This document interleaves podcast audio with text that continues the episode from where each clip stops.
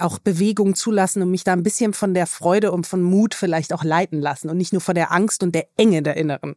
Die Welt ist schon so eng genug, da muss ein bisschen mehr Freiraum und das Bedürfnis nach Wirksamkeit ähm, rein und nicht nur diese, der, der Staccato. Willkommen bei unserem Podcast 50-50 bei OMR.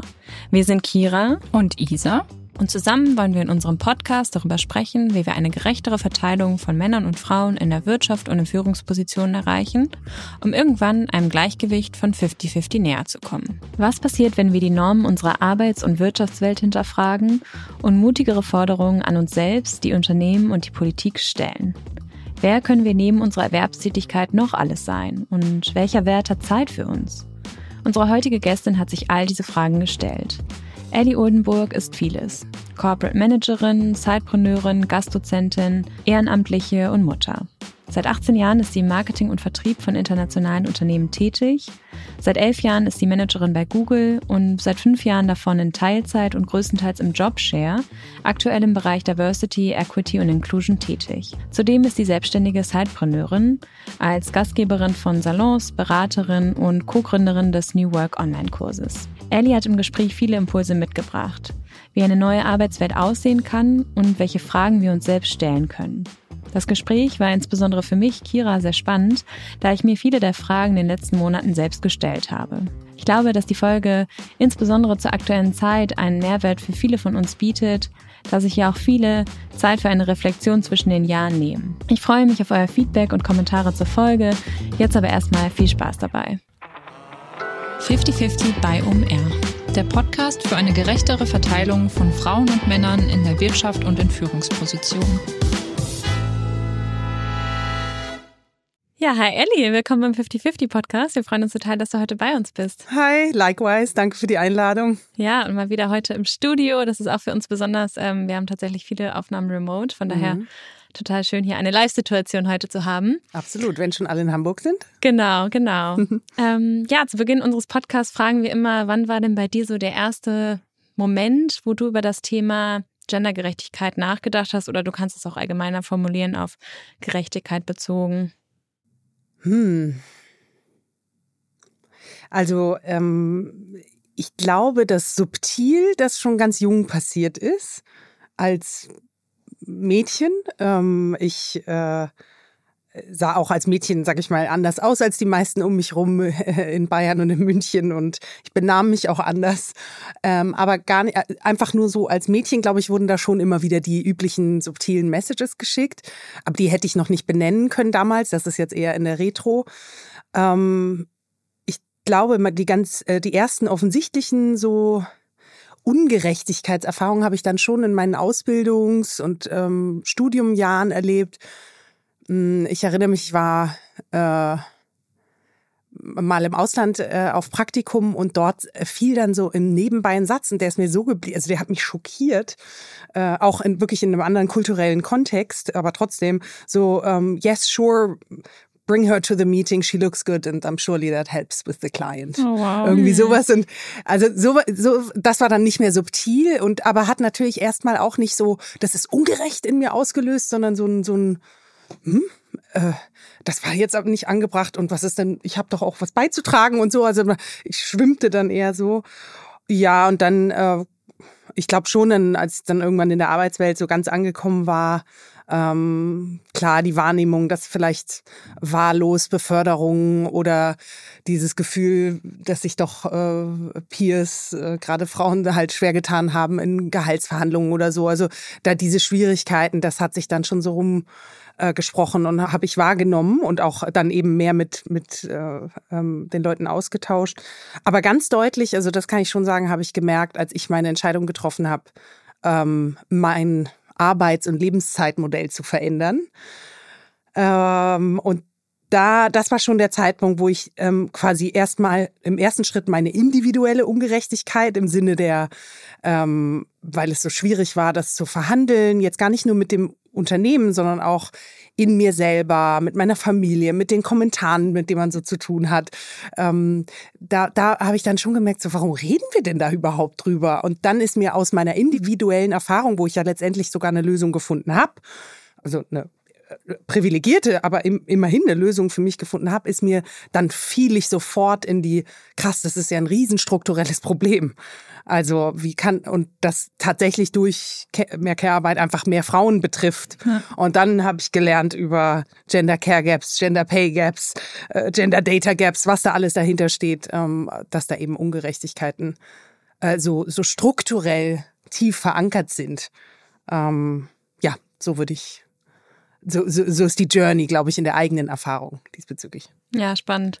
Meistens ist ja auch gar nicht so dieser eine erste Moment, den man so betiteln genau. kann. Die ersten Momente sind ja meistens so, wie du es eben beschrieben hast, irgendwie so, dass man denkt, irgendwie war das, war das unangebracht. So, man kann sich so ganz einordnen mhm. und dann, je länger man irgendwie sich damit beschäftigt, äh, dann, dann macht es irgendwann einen Klick. Ja, schon ganz viel angesprochen. Ich glaube, wir steigen da jetzt auch noch mal ein bisschen äh, tiefer ein in die ganzen spannenden Themen. Gerne. Ja, also sehe ich auf jeden Fall genauso. Bei mir waren es am Anfang auch immer diese Momente, wo man vor allem im Nachhinein gedacht genau. hat, irgendwie ist es komisch gewesen. In dem Moment selbst vielleicht gar nicht gemerkt hat, dass es komisch war, aber wenn man dann über so eine Aussage nachgedacht hat und so dachte, das war eigentlich nicht cool und darauf will ich nicht reduziert werden. Genau, genau. Dieses auch dieses reduziert werden auf etwas, das äh, macht psychologisch auch was mit einem Total. und ähm, hilft natürlich nicht gerade in gerade in unserer Leistungsgesellschaft und und überhaupt, ähm, ne, wo wo Karriere, Status, all das zählt und man irgendwie sich behaupten muss, das hilft äh, nicht gerade in der Psychological Safety sowieso nicht und, und in diesem Selbstbewusstsein, in dem Rückgrat, wie man ja eigentlich auftreten will, wenn man was vertritt, was einem wichtig ist. Ja. Du ähm, setzt dich in der öffentlichen Debatte ja viel für das Gestalten einer ja, anderen und gerechteren Arbeits- und Wirtschaftswelt ein. Was sind da denn die Hauptthemen, mit denen du dich aktuell beschäftigst und für die du dich einsetzt?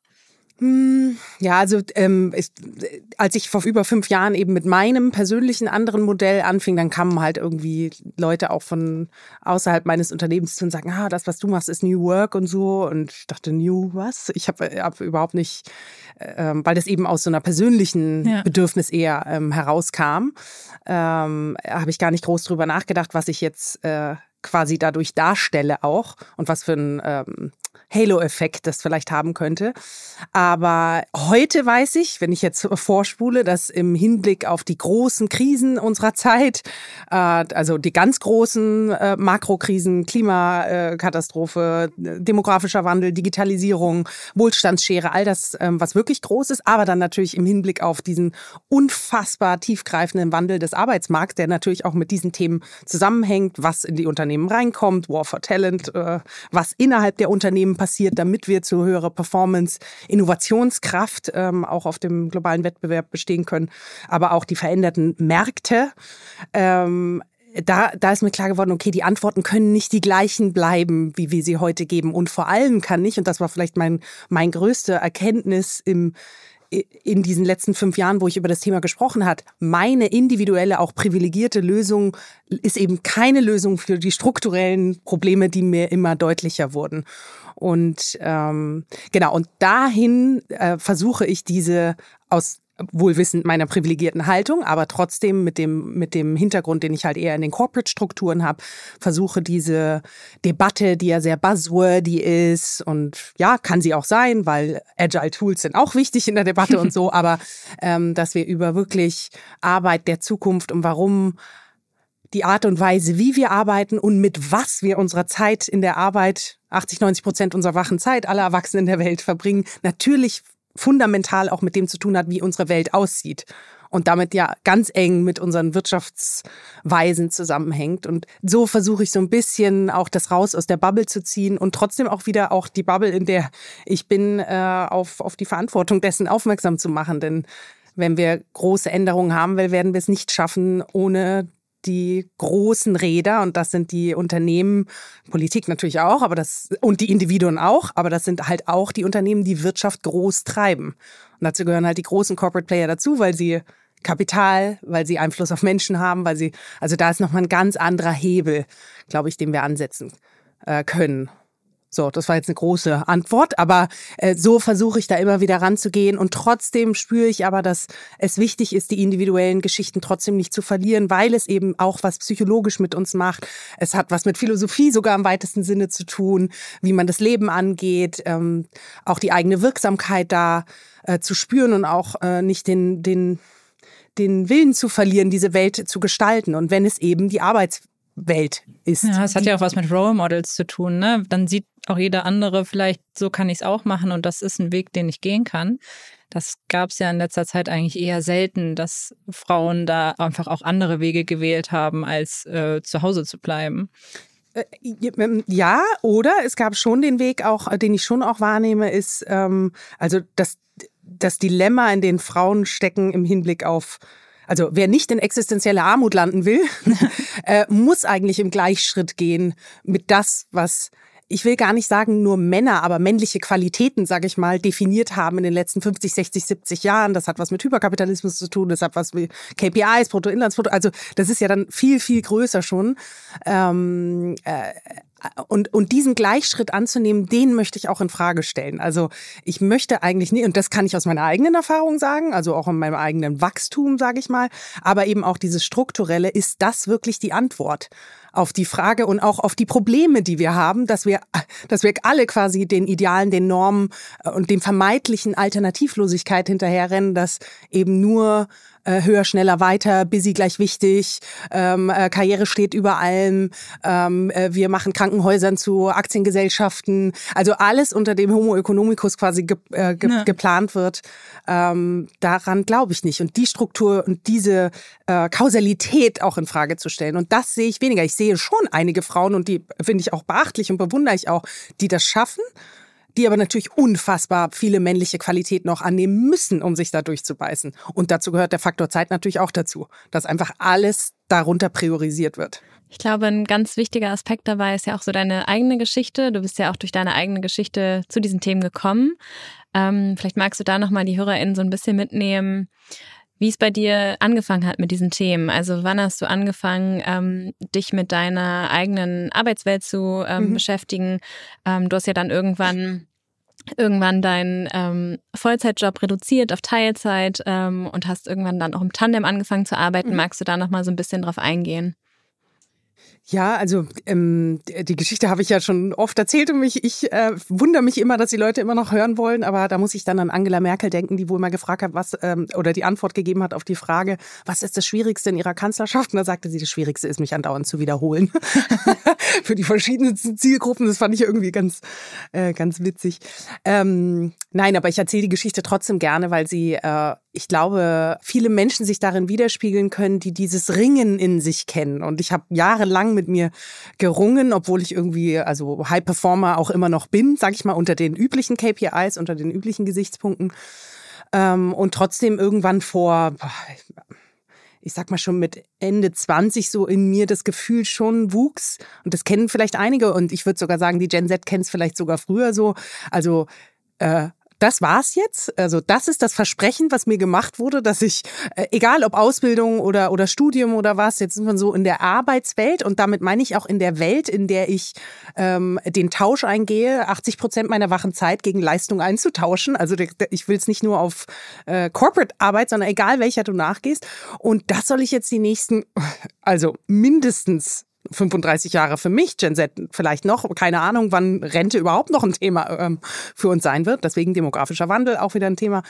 Ähm, äh, und da wuchs halt in mir das Gefühl so, hm, nee, also das hat mich nicht, nicht nur nicht glücklich gemacht oder nicht erfüllt. Ich will es gar nicht auf dieses reine Selbstoptimierungsthema ähm, reduzieren, sondern auch, ich habe so gemerkt, das ist nicht, ähm, das ist nicht der Beitrag, den ich leisten will obwohl ich ihn gut leiste. Also ich habe mir ja auch bewusst für diese Dinge entschieden, aber das, ähm, da fehlte etwas und ich hatte auch das, vielleicht auch immer das Gefühl, so vielleicht kann ich da auch der Welt, auch meiner Mikrowelt, ich habe gar nicht so makro damals gedacht, aber meiner Mikrowelt was anderes und mehr von mir geben. So. Und dann habe ich irgendwann zum ersten Mal aus diesem Narrativ, äh, dass ich das alles so bedienen muss und möchte, ähm, also ich sag mal Karriere, Status, Leistung, all das, rausgestiegen, weil ich dann, ich habe eine Coaching-Ausbildung gemacht, ähm, die hat mir schon sehr meinen Horizont erweitert. Ich habe mich sowieso sowieso viel mit, ähm, ich sage jetzt mal, spirituellen Zeug auseinandergesetzt. Also äh, mich versucht da auch zu selber zu challengen und zu drosseln aus diesen aus diesen Takt, diesen Lebenstakt äh, rauszukommen. Und dazu brauchte ich das andere Extrem. Ich, es drehte sich immer wieder um den Faktor Zeit. Ich habe immer gemerkt, das ist die Variable, um die werde ich nicht rumkommen. Und ähm, ich merke auch, dass Unternehmen und viele andere einfach diese variable Zeit eben sich am schwersten damit tun. Mhm. Und da habe ich gesagt, gut, ich muss drosseln und äh, das habe ich dann äh, nicht vollzeitnah gemacht, so 80 Prozent und dann wirst du weniger bezahlt und arbeitest genauso viel, sondern bin halt auf 60 Prozent runtergegangen. Und äh, die Entscheidung fiel meinem Ego sehr schwer, aber irgendwie, das war dann eine ganz ruhig, am Ende war es eine ganz gute Sache so für mich. Und dann ist quasi mein, aus den vielen Gesprächen, die ich im Unternehmen geführt habe, ist Jobsharing war quasi ein, ein, ein Mittel, um das zu erreichen, weil auf den wenigen Stundenzahlen gab es das auf meinem Level nicht. Und dann mussten wir also eine Lösung finden und irgendwann fiel dann Jobsharing.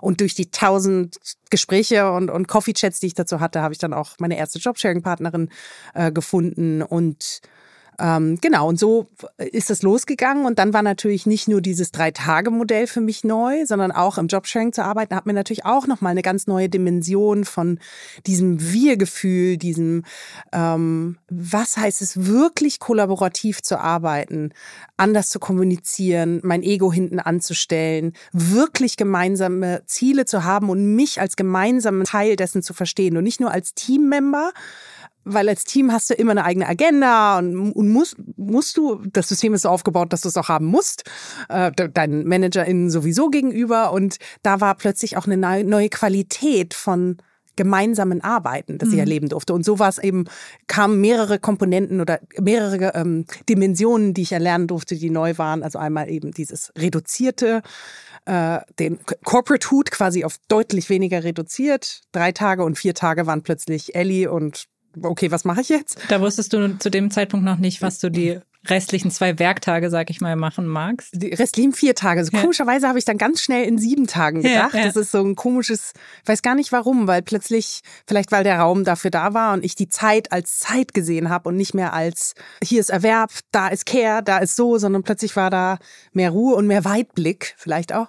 Und äh, Nee, so genau wusste ich es nicht. Ich wusste, da waren ein paar Healing-Aspekte, die ich brauchte, also auch im wahrsten Sinne des Wortes, auch körperlich. Aber auch da wieder, ich, ich wusste, ich werde mit dem gleichen Input, also wenn ich jetzt da ganz strukturiert äh, Zielvorgaben mir selber quasi gebe und so rangehe, dann werde ich in den gleichen Strudel kommen, weil das ist ja meine Komfortzone. Ich bin äh, total die Macherin und, und Strategin und kann wunderbar koordinieren und ähm, das macht, zeichnet mich ja auch in meiner Corporate-Welt aus oder meiner Arbeitswelt und da habe ich dann mehr Raum zum Sein versucht zu erforschen. Und äh, auch, das ist natürlich ein äh, totales First World äh, Phänomen, dass ich das überhaupt kann. Aber da gehört Seelenhygiene ist natürlich auch so ein Thema, äh, was ich mit all den Gesprächspartnern, die ich weltweit und auch in jedem Salon, den ich mache, immer wieder kommst du zurück auf dieses auch, diese Selbstversorgeaspekt, egal wo auf der Welt der bleibt. Ja. Also das ist schon so eine Konstante und den kann ich äh, durchaus auch bestätigen. Genau. Und äh, also da war Openness und aus der ist dann einiges entstanden und das war auch ganz schön. Das glaube ich. Und wie bist du, du hast gesagt, es ist viel Reibung entstanden und du hast mit vielen Freundinnen und auch Familie gesprochen. Das stelle ich mir immer am schwierigsten vor, weil jo. Familie hat ja so eine Erwartung von einem, die man im besten Fall auch erfüllt. Wie bist du mit dieser Reibung umgegangen? Hat dich das dann vielleicht auch manchmal in den Überlegungen zurückgeworfen, dieses Teilzeitmodell anzugehen? Oder hast du dann deinen Weg für dich gefunden und gesagt, ich ziehe das jetzt einfach durch. Das also hast du ja, aber jeden Tag wirft sie mich zurück quasi. Nein, also nicht zurück, aber das ist ein andauerndes ähm, inneres Gespräch und äußeres natürlich auch. Also ich wüsste rein aus ähm, Karriere und ich benutze es jetzt bewusst das Wort Machtgesichtspunkten, wäre ich natürlich schon viel weiter. Ähm, aus persönlicher Wachstum, durchaus vielleicht auch aus ne, mein Bedürfnis, ich möchte einen anderen Beitrag in der Welt leisten. Äh, unter diesen Gesichtspunkten ähm, denke ich, ist dieser Weg äh, der reichhaltigere äh, äh, gewesen. Und trotzdem, glaube ich, ist er nicht in Stein gemeißelt. Und ich würde auch nie behaupten, zum Beispiel, dass jetzt, äh, also zumindest as of now, ähm, äh, dass New Work oder, oder ähm, eben, dass die Arbeitswelt der Zukunft nur in drei oder vier Tagen funktionieren kann. Das ist, Pauschalität ist da gar nicht angebracht. Und das ist auch lebensphasenabhängig. Ähm, wir Frauen, es ist zyklusabhängig, würde ich sogar sagen. Also ne, man ist auch manchmal, ähm, es gibt Wochen, by the way, auch äh, jetzt, die ich äh, quasi sieben Tage durchknalle, habe ich das Gefühl. Also die viel busier in Anführungsstrichen sind äh, als vorher. Wo ich viel mehr stemme. Und dann gibt's aber auch genau das Gegenteil. Und das, das Wichtige ist, glaube ich, für uns Menschen wie immer unterm dicken Strich. Die Balance unterm dicken Strich. Und die ähm, ist im Moment für mich in dem Modell stimmig. Ob die jetzt immer so bleibt, I don't know. Das ist auch okay. Das Wir arbeiten noch so viele Jahre. Genau. Das kann man ja auch immer wieder neu für sich definieren. Ne? Genau. Ich glaube, es fällt auch meistens ja einfach schwer, so an diesen Long-Term-Horizont zu denken und zu denken irgendwie, ähm, also oft hat man ja so diese Gedanken, ich positioniere mich jetzt hier und dann bleibt das erstmal so. Und das ist total wichtig, welche Entscheidung ich jetzt in dem Ja. Moment treffe, aber man kann ja immer wieder irgendwie für sich neu definieren, wer will man sein. Und klar, einige Türen sind dann vielleicht zu, aber dann öffnen sich auch wieder andere. Und ähm, ich glaube, sich das bewusst zu machen, ist total wichtig immer im Alltag. Ähm, ja, ich finde es total spannend, was du erzählst. Ähm, ich habe tatsächlich auch so eine ähnliche Phase wie du Ja. äh, damals. Von daher ähm, habe ich mir auch viele dieser Fragen In gestellt. der du jetzt bist? Ja, in der ich Schön. jetzt bin. Ähm, Glückwunsch. und danke.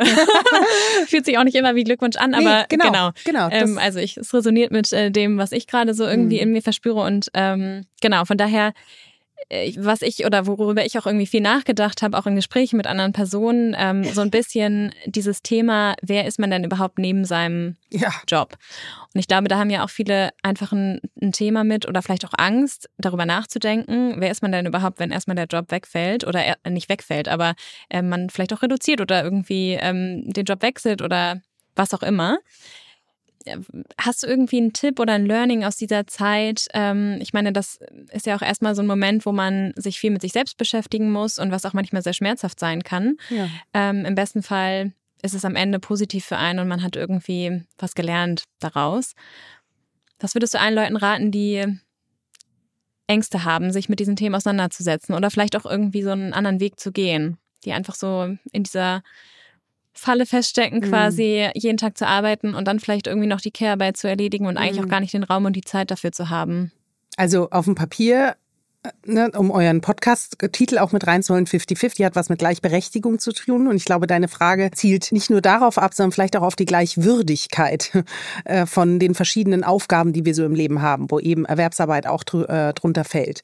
Und äh, mir ist ganz klar, dass äh, die Frage, ob ich ähm, meinen Job reduziere, um nebenbei mich gesellschaftlich zu engagieren, Selbstfürsorge zu betreiben, Care-Arbeit zu leisten, all das, das ist, ähm, wer sich die Frage stellen kann, ist per se privilegiert. So.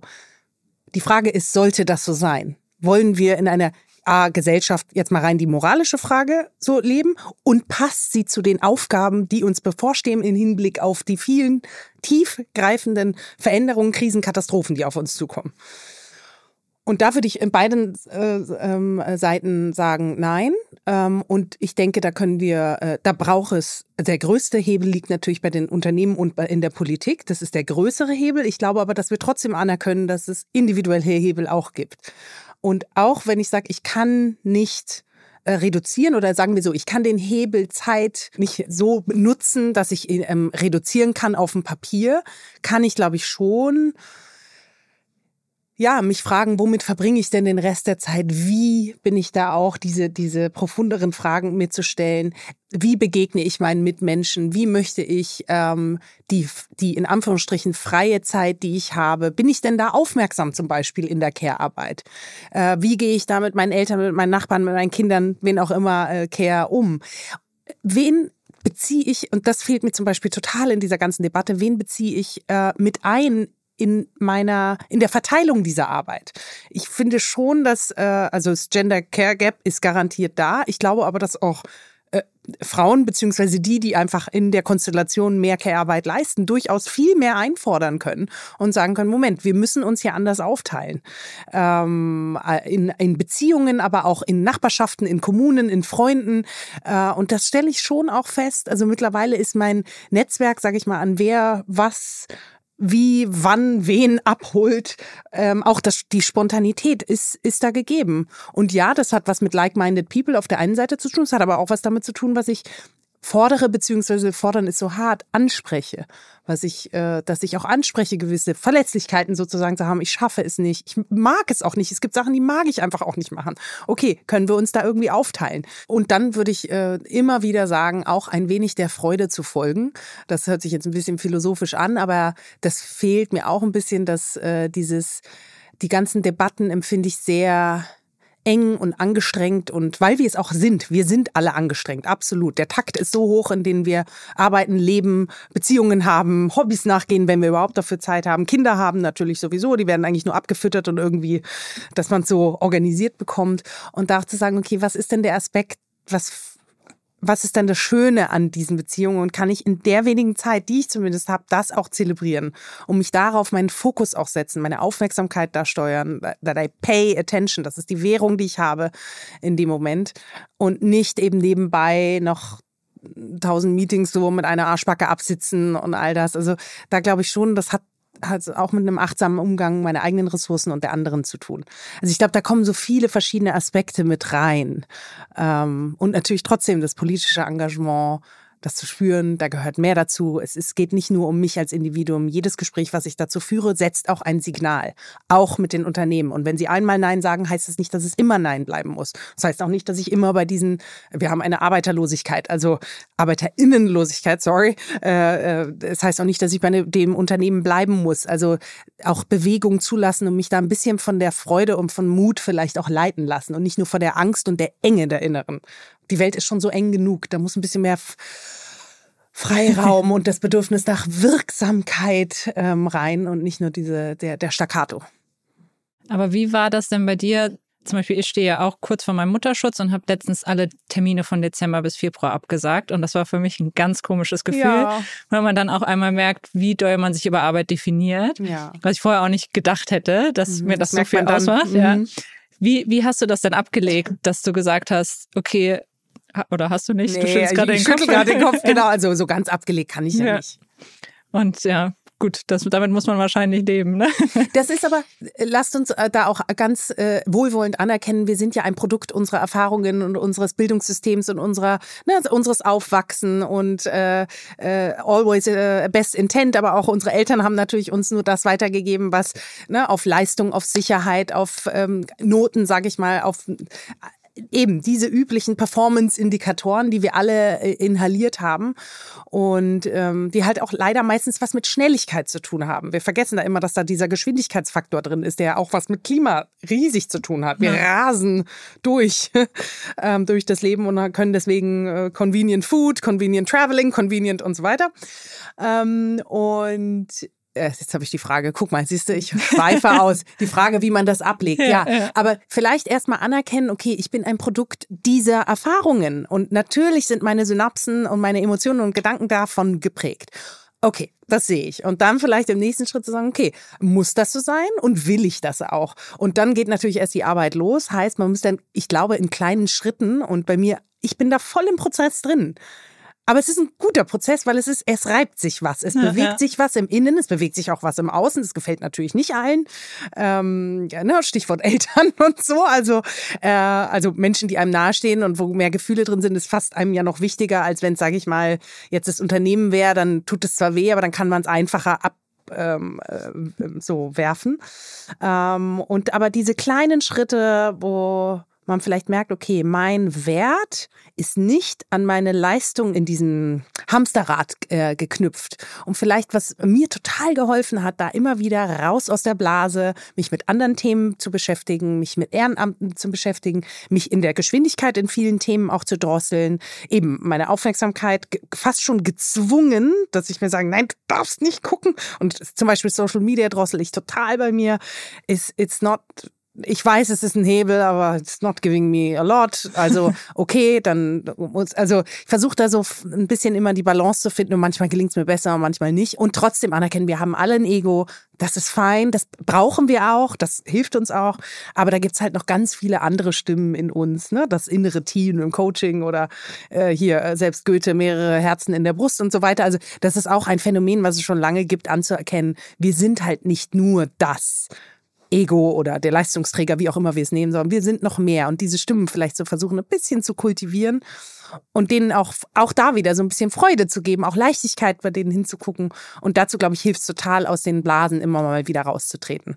Ähm, zu deinen Themen passt ganz gut äh, das aktuelle Buch von Theresa Wücker, eine ja. ganz tolle Feministin, ja, Journalistin, Autorin, ähm, die. Ich habe gerade angefangen, aber ich bin erst auf den ersten Seiten. Ich habe so viele Bücher, die ich gelesen Ja, I know. Bei mir ist es auch ganz oben auf der Liste. Ich habe es auch noch nicht durchgelesen, aber ich habe mir äh, neulich ein Zitat von ihr durchgelesen, zumindest, wo sie über das Buch spricht.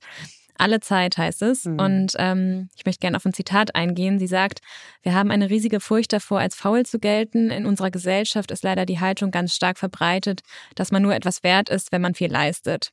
Damit ist auch verbunden, dass man die eigene Zeit möglichst dafür nutzen soll, um Geld zu verdienen oder sich auf andere Art und Weise attraktiver, interessanter mhm. zu machen. Mhm. Ich finde das ein ganz schönes Zitat und es geht auch ganz äh, viel auf das ein, was du schon gesagt hast. Ja, also diese gesellschaftliche ähm, Erwartung an einen selbst, die man irgendwie verspürt, nicht als faul zu gelten und auch so ähm, das Thema, also das habe ich auch ganz stark irgendwie, man will immer produktiv sein, also Total. irgendwie auch im Privaten. Ähm, genau.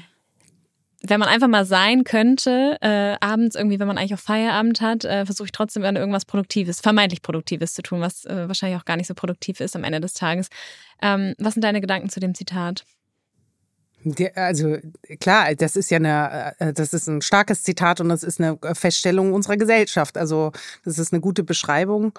Es erinnert mich an ein, ein äh, auch Zitat eines Soziologen, äh, fällt mir der Name gleich ein, der mal sagte irgendwie, dass im, im modernen Kapitalismus, dass Menschen irgendwie von Zeitstrukturen dominiert werden, die ihnen die Fähigkeit nehmen, ihre Arbeit oder die verschiedensten Aufgaben als Genugtuung zu empfinden. Also und ähm, also dieses Faulsein ist ja eine Sache, aber Faulsein heißt ja auch Schlaf zum Beispiel. Heißt, ähm, Schlaf ist mit Gesundheit verbunden. Äh, Faulsein heißt vielleicht auch, ich setze mich damit auseinander, was ich esse. Also das hat, das hat ja, faul ist ja nicht, ich starre gegen eine Wand. Ähm, das brauchen äh, wir, glaube ich, schon auch als Menschen. Das brauchen Tiere. Das schauen, schauen wir uns die Welt an, ja. Die, die Blätter fallen. Also so einfach und, und kindisch sich das anhört, das, auch da sind Zyklen ähm, angesagt und wir brauchen halt eine Recharge-Zeit. Äh, und nicht nur die Ausbeutung maximaler Ressourcen, menschlicher Ressourcen entlang der ganzen Wertschöpfungskette, entlang des ganzen Planeten, all das. Und ähm, ja, und deswegen, also ich glaube, die Frage, äh, ich, ich stehe hinter dem Zitat. Ich glaube, dass es ein gesellschaftliches Problem ist und es zieht sich leider eben global halt durch. Und ich glaube, am Ende steht da die Systemfrage dahinter, wie wir eben nicht nur arbeiten, sondern auch wirtschaften wollen, weil am Ende beugen sich alle Performance-Indikatoren, warte mal, wie sage ich das auf Deutsch richtig? äh, also ähm, äh, alle Maßnahmen, äh, wie wir arbeiten und wie wir wirtschaften, beugen sich dieser Maximierung, der Optimierung von äh, Situationen, von Zeit, von Wertschöpfungsketten, von Lieferketten, you name it. Ähm, und das ähm, ja, kann auf Dauer nicht äh, gesund sein. Und, und der Planet zeigt es uns ja an allen Ecken und Enden.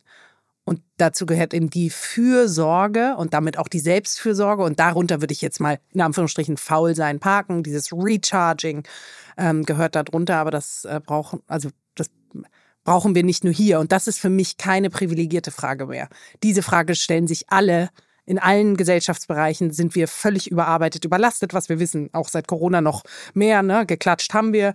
Ähm, Politik hat versprochen. Es hat sich de facto gar nichts geändert. Im, im Pflegebereich war gerade am Wochenende mit unserem Sohn im Krankenhaus, weil Arm gebrochen und die haben nur im Strahl gekotzt. Also und ich dachte, und ich habe dann auch gefragt, aber es hat sich wirklich nichts. Er sagte nichts, nichts, aber auch gar nichts. Verrückt einfach. Und wir sind hier in einer Großstadt, in einer reichen Großstadt und wir kriegen es nicht hin. Und das ist, das schmerzt dann schon, ähm, wenn du merkst, die Prioritäten. Und das hat wieder was mit Kapital zu tun, mit Lobbys zu tun, wie, wie Entscheidungen in der Politik getroffen werden. Und diese Zusammenhänge zu sehen, ist schmerzhaft. Ich finde sie aber wichtig. Und ähm, ich finde sie für diese Diskussion vielleicht auch wichtig, dass da eben mehr dranhängt. Und ich glaube, ihr Buch, wie andere Bücher auch, hier Unbequem von Vera Strauch und ich lese auch gerade von einer amerikanischen Aktivistin ein ganz tolles Buch, ähm, äh, die, die beziehen alle diese Komponenten mit ein. Und das ist wichtig. Es ist komplex, aber es ist nicht überkomplex. Es ist am Ende eine Systemfrage. Sie sagt ja auch in ihrem Buch, dass ähm, Zeit die zentrale Ressource eigentlich ist, um mhm. Gleichberechtigung zu schaffen. Mhm. Und plädiert für eine 20 bis 30 Stunden Woche, für mehr Engagement der Väter und die Möglichkeit für alle Menschen, ihren Interessen nachzugehen und sich auch politisch ja. zu engagieren. Ja. Du sagst schon ja, das heißt, du siehst die, diese Forderung wahrscheinlich genauso. Ähm, also ich würde nicht die ich würde nicht sagen pauschal 20 bis 30 Stunden. Das, äh, ich finde, pauschal ist immer schwierig. Pauschal ist ja ganz schnell auch bei Dogmen. Dann, dann ja, denke ja. ich immer so, hm, weiß ich nicht, ob man das so angehen sollte. Ist auch übrigens im Hinblick auf die VUCA-Welt, auf die Flexibilisierung, die wir vielleicht gar nicht das Mittel der Wahl, aber es ist, glaube ich, ein ganz, ganz äh, zentraler Hebel im Hinblick wiederum auf Digitalisierung, wo ganz viele Jobs wegfallen werden oder sich total verändern werden. Da spielt der Faktor Zeit ja auch eine Riesenrolle. Maschinisierung, AI. Ähm, und ähm, insofern ist es, glaube ich, ein sehr, sehr wichtiger Aspekt, das mit einzukalkulieren und auch immer wieder anzubieten, zu versuchen, sei es jetzt eben individuell, sei es in einzelnen Unternehmen oder sei es strukturell. UK versucht es ja auch gerade mit so einem Konglomerat aus vielen Unternehmen, ähm, um dann aber es wird natürlich nach den üblichen KPIs Produktivität gemessen. Das hätte ich denen noch vorher sagen können, dass Teilzeitler produktiver oder ja. dass die Produktivität nicht ähm, äh, sinkt.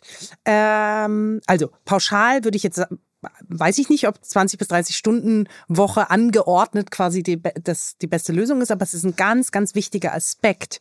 Und ich glaube, der Aspekt, um Gleichberechtigung zu verteilen, hat ja nicht nur was mit eben der Erwerbstätigkeit, sondern wie verteilen wir die andere Arbeit, die übrig bleibt, ja. äh, mehr und wie können wir äh, ja der der Beitrag an der Gesellschaft, also das gefällt mir an ihr und auch überhaupt an allen, die sich mit Post-Growth Economy auseinandersetzen, auch Utopisten von früher.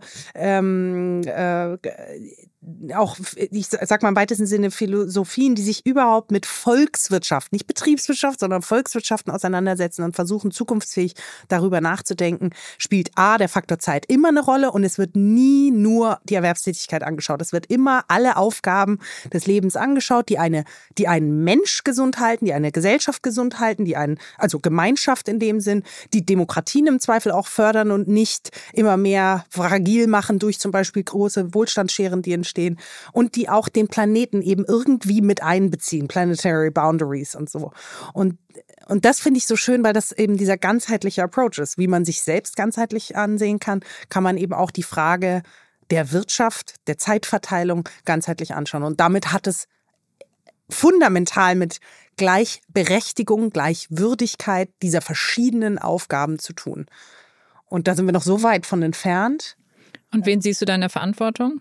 Ah ja, ich glaube alle, also das ist eine Top-Down- und Bottom-up-Geschichte. Ich glaube, am Ende äh, müssen sich da alle bewegen. Ich sag mal, der schnellste Hebel ist jeder selbst. Der größte Hebel sind die eben die Systeme und die Systeme sind halt nun mal heute, so ist es. Und ich will auch nicht nur schlecht über den Kapitalismus sprechen, sondern es ist nun mal so, hm.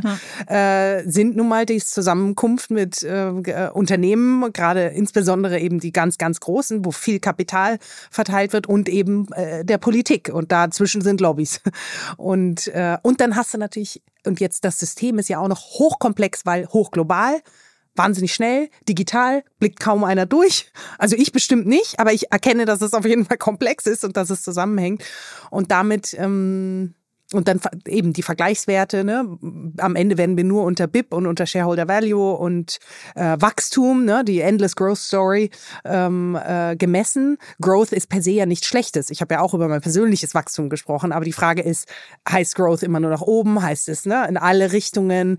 Äh, und da, ähm, das hat, also die, diese ganze Diskussion dadurch auch ganzheitlicher zu führen. Und der Faktor Zeit wird in all diesen Aspekten rausgelassen. Time is Money, die ganz alte Gleichung, da schaut man ja nur auf Money sozusagen und nie auf Zeit.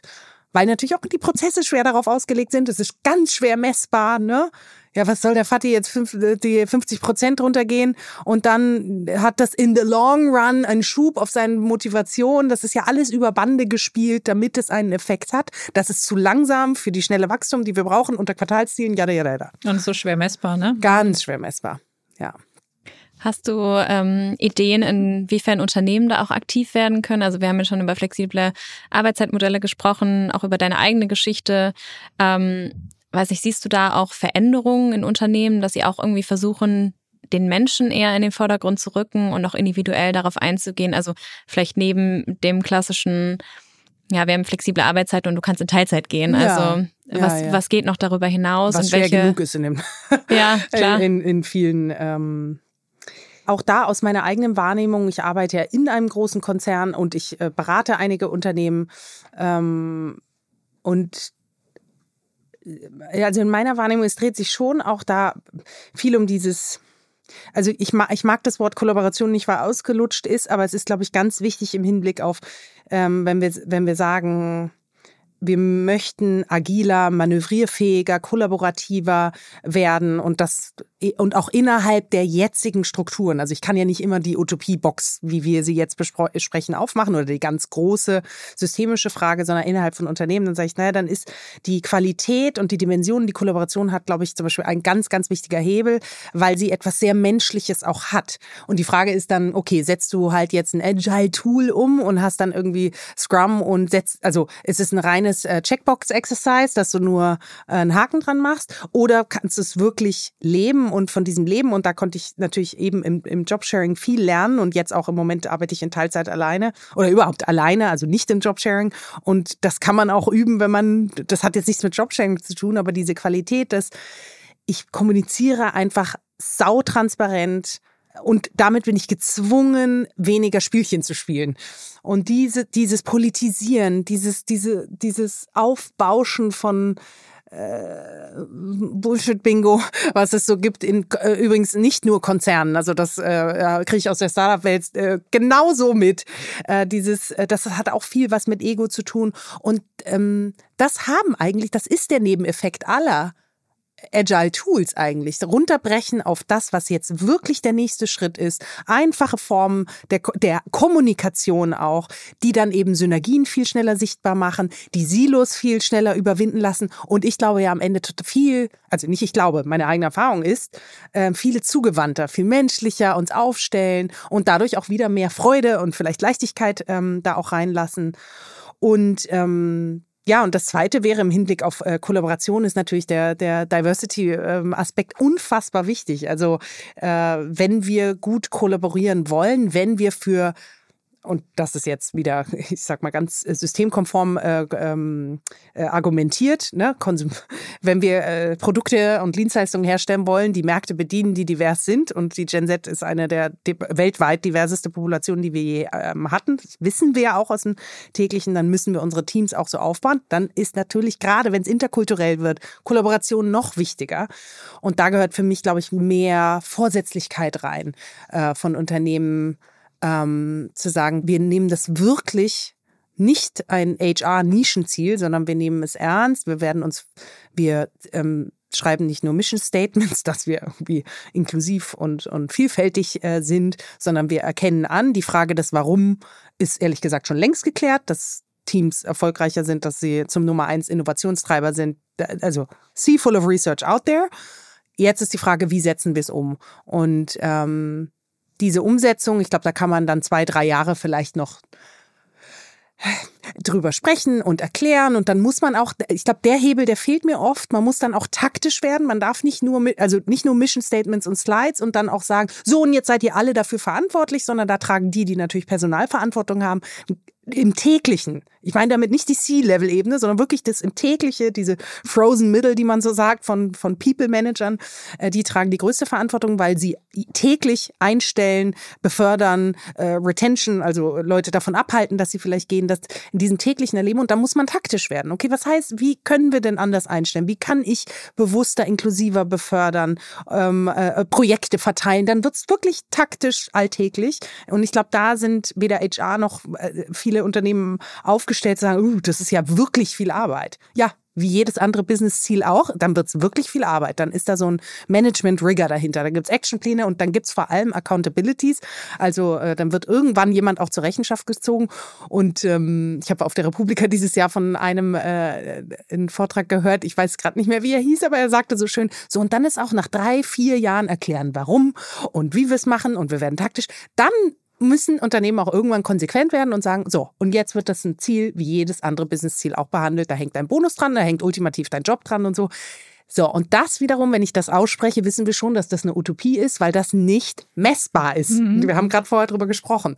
Oder zumindest, da muss man schon sehr mutig als Unternehmen sein, zu sagen, ich mach, ich setze das wirklich aufs gleiche Level wie Shareholder Value. Jetzt könnte man argumentieren, diversere Teams spielen ja in Shareholder Value rein, aber halt immer wieder über Bande, nicht direkt, nicht direkt messbar, nicht so schnell.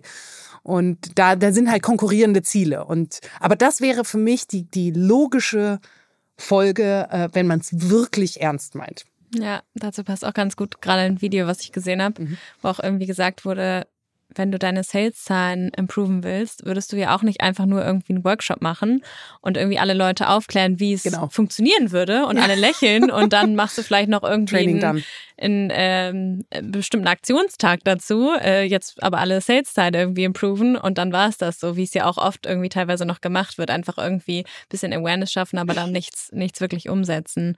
Ja. Aber äh, auch da, ich, wie gesagt, ich erkenne schon an, der, der Hund ist begraben, auch da wieder in der, in der Struktur. Es ist gar nicht, dass es nicht unbedingt gewollt wird. Also ich will da auch gar nicht sagen, oh, die sind alle Ziele, äh, also ne, die Ebenen kriegen es nicht hin, sondern es ist eine Strukturfrage und es ist nun mal schwer als Unternehmen innerhalb dieser Strukturen. Natürlich Verantwortungseigentum, es bricht ja vieles raus. Also schon, aber ich sehe es noch nicht, dass es groß in diesen großen wirtschaftlichen Rädern, da wo das Kapital, die wirklich was drehen, die Lobbys etc., da verändert sich es eigentlich nicht. Kann es auch nicht, weil es konkurriert mit China, mit äh, Also ich erkenne, und da habe ich auch in meinem Kopf noch nicht die Lösung, aber ich glaube, es ist gut, immer wieder sich zu vergegenwärtigen.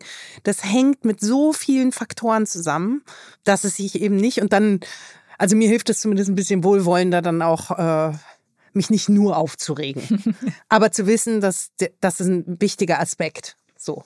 Ja, spannend. Jetzt haben wir schon sehr viel geredet ja. und ähm, es sind schon 45 Minuten vorbei. Was? Ja, Wahnsinn. Deswegen kommen wir leider auch schon zu unserer letzten Frage. Du hast auch schon sehr, sehr viel ähm, Argumente genannt, was wir tun können. Trotzdem aber nochmal abschließend, was wären denn deine Top 3 Ideen, um dem Ziel 50-50 näher zu kommen? Also ich denke, ein Kultur- wie auch Strukturwandel braucht es in den Unternehmen, in Politik und aber auch bei sich selbst. Diese, diese klareres Bild einer gerechteren Verteilung aller Aufgaben im Leben. So.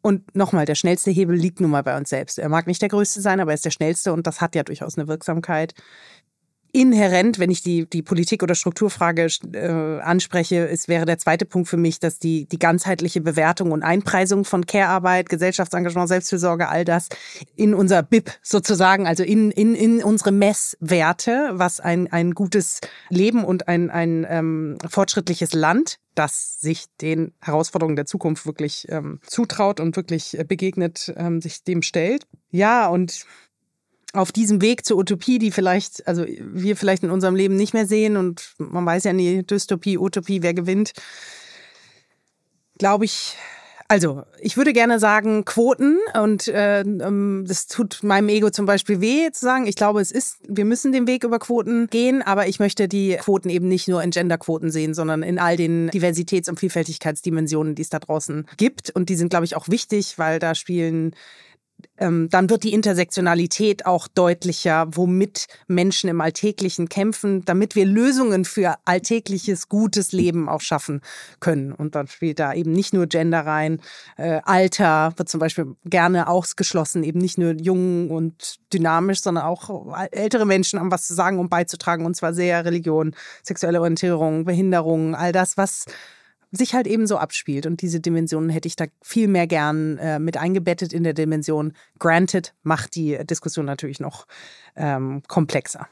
Ja, sehr schön. Vielen Dank dir. Ich glaube, wir haben sehr viel mitnehmen können und ähm, die Dreiviertelstunde ging sehr, sehr schnell rum.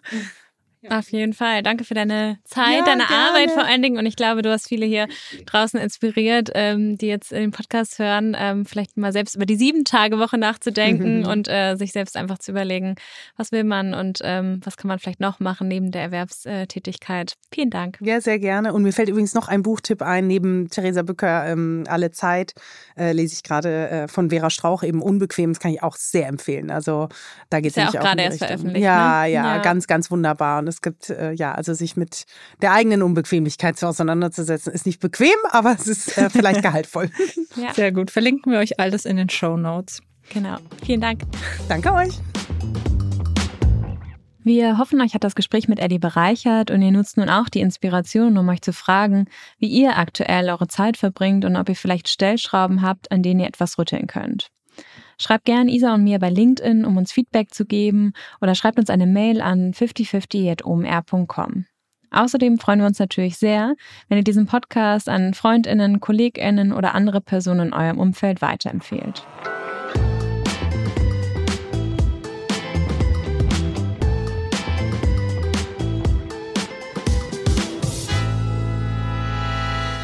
Dieser Podcast wird produziert von Podstars bei OMR.